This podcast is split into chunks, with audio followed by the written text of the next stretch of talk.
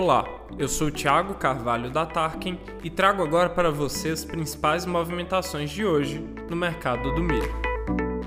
Os sinais de restrição hídrica começam a se pronunciar na região oeste da Bahia.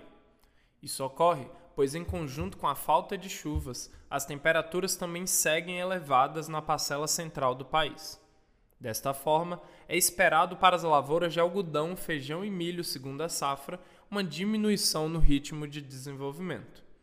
Um outro fator que corrobora com a situação de atenção para a umidade do solo e a disponibilidade hídrica é a previsão de chuvas para este último período do mês. Não há grandes perspectivas de acumulados sobre a parcela central do país. As áreas desde o norte do Paraná até a metade do sul do Piauí terão um tempo mais seco.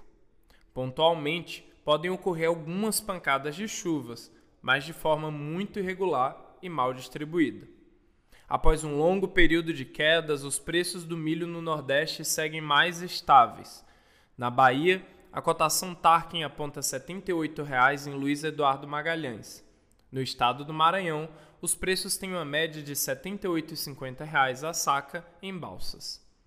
Muito similar aos preços vistos no Piauí, que tem milho rodando a R$ 79 em Uruçuí.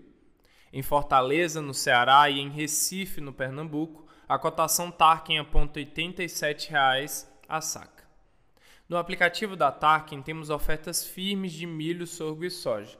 Além disso, você consegue ver gratuitamente as variações nos preços em qualquer cidade. Por hoje é só. Continue com a gente para não perder as principais movimentações do mercado do milho na sua região.